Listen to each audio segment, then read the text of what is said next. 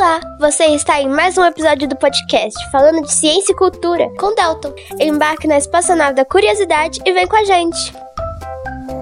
O que são os pontinhos brilhantes que vemos no céu? É verdade que as aves são dinossauros? Mas por quê? Por que o céu é azul? É verdade que as pessoas todas também são animais? Ciência é legal porque ajuda a gente a aprender mais sobre a natureza. Vem com a gente! Iniciando sequência de ignição. 5, 4, 3, 2, 1, 0. Motores acionados. Decolagem.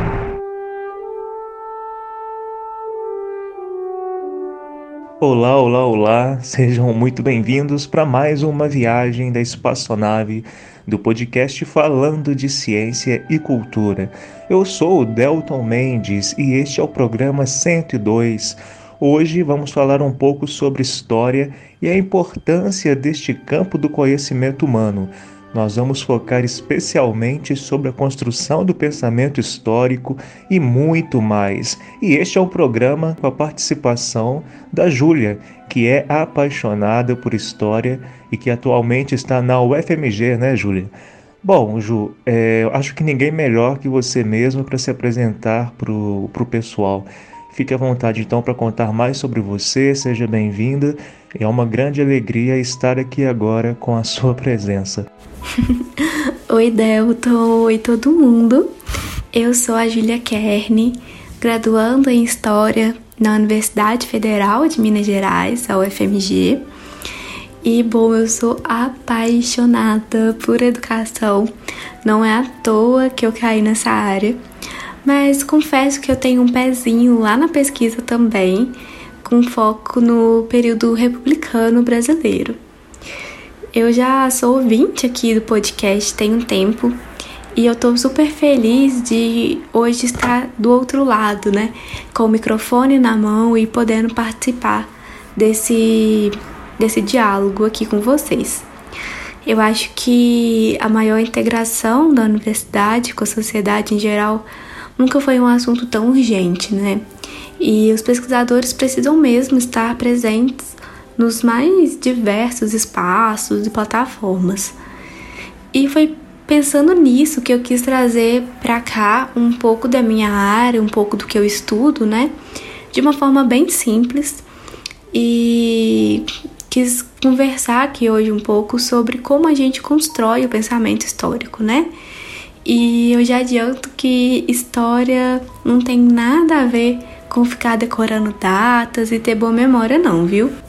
Júlia, como eu disse, eu fico muito feliz por você estar comigo aqui agora neste episódio e tenho certeza que todo o público que acompanha o podcast terá momentos muito interessantes de entendimento desse assunto que é tão importante, sobretudo, é, eu acredito até por conta do, do quadro contemporâneo é, atual que nós temos vivenciado aqui no Brasil, né?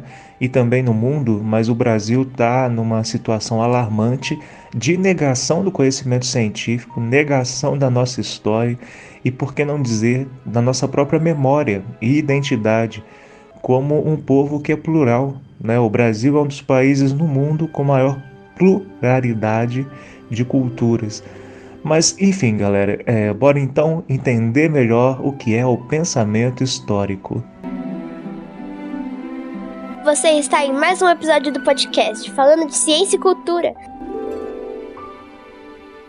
Julinha, eu, como divulgador científico e professor cientista, tenho vivenciado nos últimos anos, é, inclusive também por conta do meu trabalho em rádios e jornais, algumas dificuldades, sobretudo relacionadas a, por exemplo, ter que explicar o tempo todo e defender que ciência não é opinião.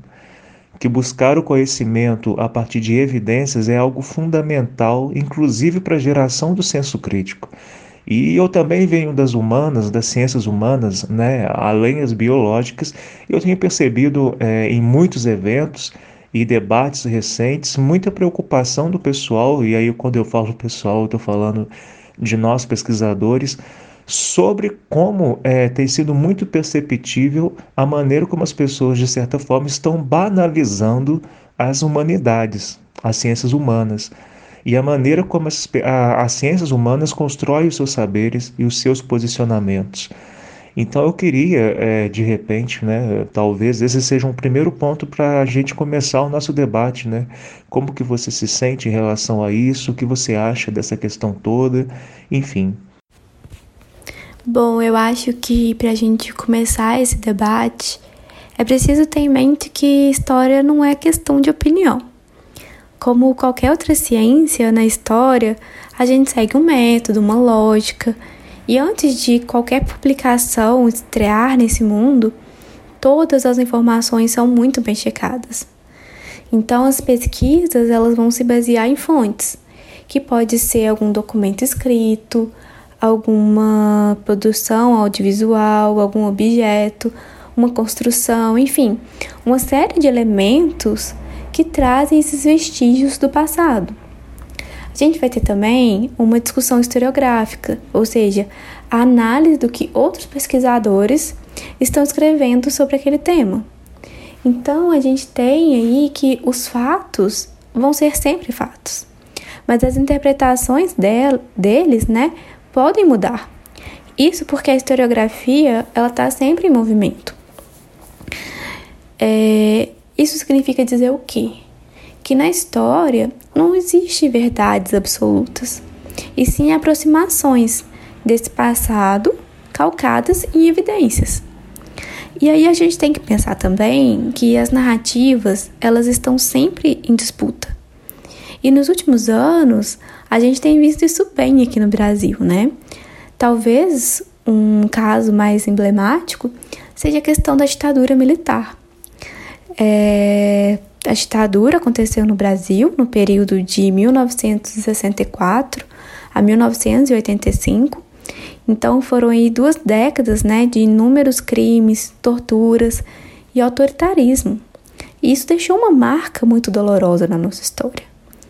Mas aí, com todo esse processo de verificação, né, em pleno 2022, é possível negar a ditadura?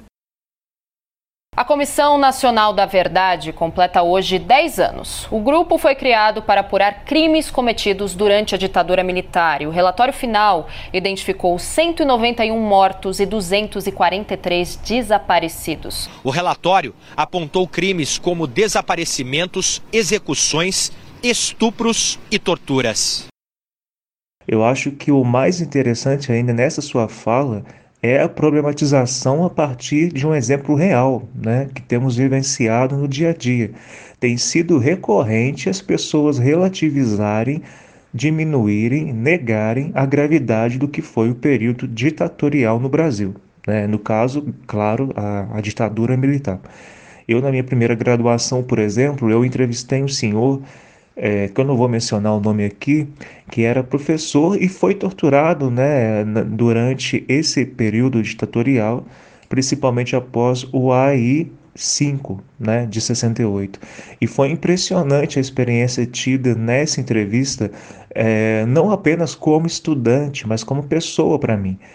E assustador também, porque ele me mostrou as cicatrizes, e mais que isso, contou histórias de como foram as lutas das pessoas queridas que ele perdeu, inclusive um dos primos dele é, desapareceu após ser torturado e nunca mais foi encontrado.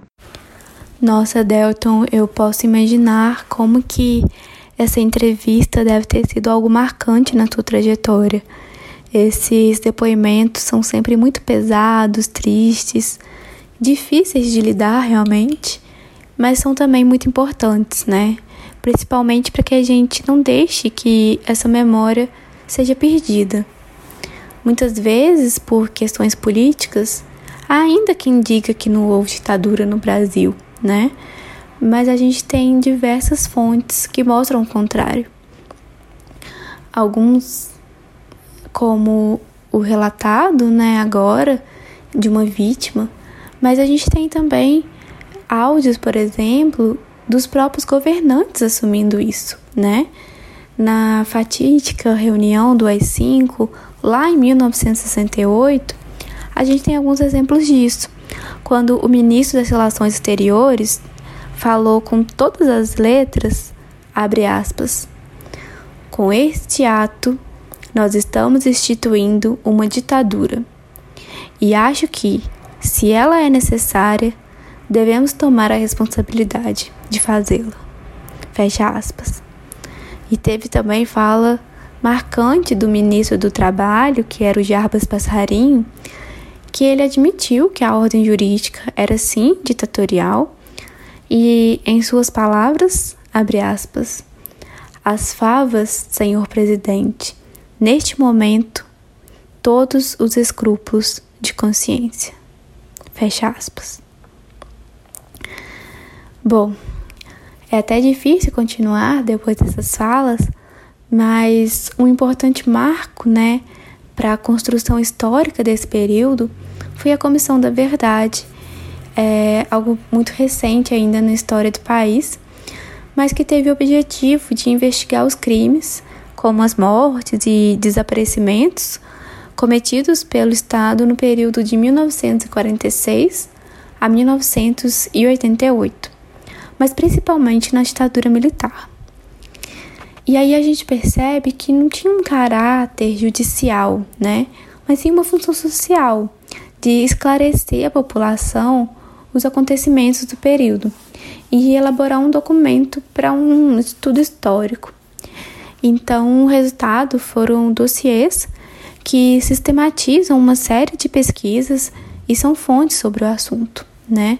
Todo esse material ele pode ser acessado facilmente pela internet e eu realmente indico que todos deem uma passada de olho por ele. Encerrada em dezembro de 2014, a comissão reuniu 1.116 depoimentos e realizou 80 sessões públicas em 14 estados brasileiros e no Distrito Federal. A peculiaridade da Comissão Nacional da Verdade Brasileira é que ela demorou muito, porque a ditadura brasileira acabou em 1985 e só em 2011 eh, foi aprovada pelo Congresso Nacional a lei que instituiu a Comissão Nacional da Verdade e que funcionou de 2012 até 2014. Bom, mas aonde que eu quero chegar com tudo isso? Eu quero mostrar para vocês a importância de estar atento às fontes, às referências, à veracidade de tudo que lemos, que assistimos, que analisamos realmente. É essencial, enquanto cidadão, conhecer os fatos da nossa história, da nossa trajetória política, social, econômica, para que a gente possa ser seres críticos e responsáveis com os nossos deveres até mesmo para que a gente possa cobrar nossos direitos. É urgente que a gente, enquanto sociedade, se acostume com a checagem de informações.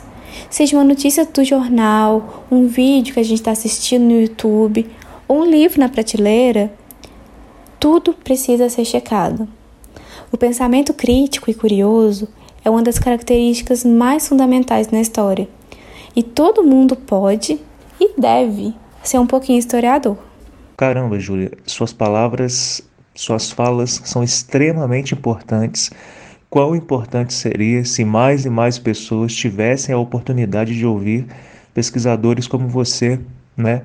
Pesquisadoras como você, com conhecimento sobre este campo tão pesaroso da nossa história, mas que não é porque é pesaroso que deve ser esquecido, como você bem trouxe ao abordar a questão da Comissão da Verdade, a importância dela.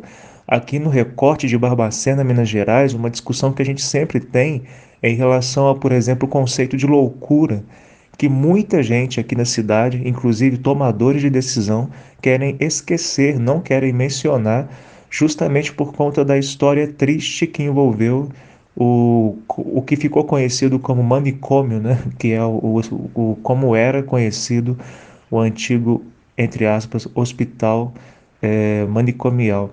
Então, é muito importante que a gente discuta esses assuntos, que a gente discuta esses temas. E cabe frisar, inclusive, que os estudos sobre os impactos humanos e sociais do período da ditadura militar continuam, viu, gente? Não podemos permitir que governantes ou tomadores de decisão interfiram nesses estudos, como tem acontecido como tem sido feito em vários, várias regiões do Brasil, né, inclusive em relação à Comissão da Verdade. É importante sempre dizer, e aproveitando a Júlia aqui, que esses são estudos que a, Comissão da Verdade se baseia em estudo técnico, né, estudos fundamentais para a nossa história e memória. E é sempre bom lembrar que ter memória é reconhecer também a nossa identidade. E nem sempre a função da memória, por exemplo, nos estudos culturais, é apenas cultivar ou cultuar o bom, o belo, entre muitas aspas. É cultivar o hábito de lembrarmos e mantermos vivas as lembranças sobre os fatos que ocorreram e que marcaram uma sociedade. Então, Júlia, eu queria é, agradecer imensamente pela sua participação e dizer é, desde já que o espaço aqui do podcast e de todos os meus projetos está, estarão sempre abertos para você. Para terminar, eu queria, eu acompanhei lá pelo seu Instagram, né? Eu queria saber mais de você sobre como foi a sua experiência lá no intercâmbio que você fez na Europa. Eu acho que é, seria muito legal os ouvintes é, conhecerem um pouco dessa experiência aí que você teve. Sim, claro. No ano passado eu fiz um intercâmbio acadêmico para a Bélgica. Eu fiquei lá por seis meses, nasquelas terras geladas que até neve um dia apareceu lá. Eu estudei na Universidade Livre de Bruxelas por meio de um acordo bilateral que existia da universidade, né, com a UFMG. Foi algo assim muito significativo na minha trajetória, algo que eu estava me preparando assim a graduação inteira. E claro que a nível acadêmico tem muitos ganhos, né? Eu pude desenvolver novos idiomas, vivenciar um sistema de ensino completamente diferente de tudo que eu estava acostumada, mas tive um ganho principalmente na vida pessoal, né? É, conhecer pessoas de toda parte do mundo e acessar lugares que a gente está acostumado a ver só, só por imagens, né? Foi algo que é, foi muito marcante para mim mesmo, principalmente quando eu pude visitar o Museu do Louvre e o Museu do Vaticano, que tinha muitos quadros, né? Muitas obras de arte que, enfim, me acompanharam na vida escolar inteira. Então, foi uma experiência incrível, mas que quando eu voltei para o Brasil também me deu um outro olhar, assim, é, a nível de sociedade, né?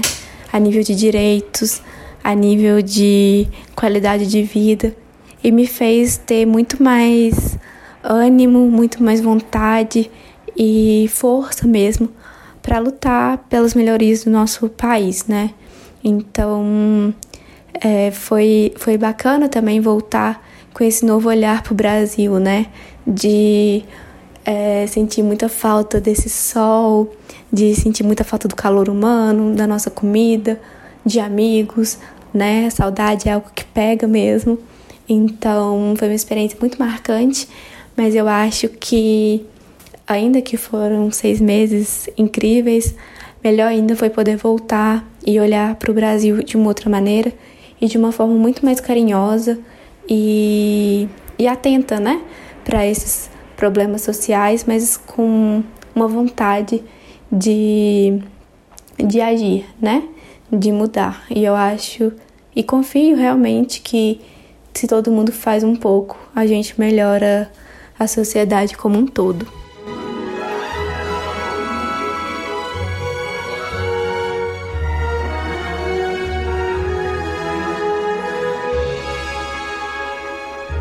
Eu queria agradecer você novamente, Delton, pelo convite. É uma honra estar aqui estreando no mundo dos podcasts. Eu desejo ainda mais sucesso para esse projeto incrível e muita força né, na luta pela ciência. Conte comigo. E queria também falar para quem está ouvindo que se tiver ficado alguma dúvida ou tiver alguma contribuição sobre esse assunto, é só me chamar. Meu Instagram é Julia Kern, K-E-R-N, underline C. É só chegar, eu adoro uma desculpa para poder falar de história, de intercâmbio, então eu vou ficar super feliz com seu contato. Muito obrigada e até a próxima! Eu que agradeço, é, Júlia, por você ter estar aqui comigo. É, vamos seguindo sempre aí rumo ao sol e unidos, né? Acho que quanto mais juntos nós é, que lutamos por, por um país mais justo, equitativo estivermos, melhores serão as chances de um futuro diferente. Então, agradeço imensamente aí pela sua presença e pelo por ter aceitado o convite. É isso então, né, pessoal? Grande abraço a todos vocês que nos acompanharam até aqui. Quem puder, compartilhe esse programa com os amigos, com as pessoas queridas e vamos seguindo aí rumo ao sol. Até o próximo programa.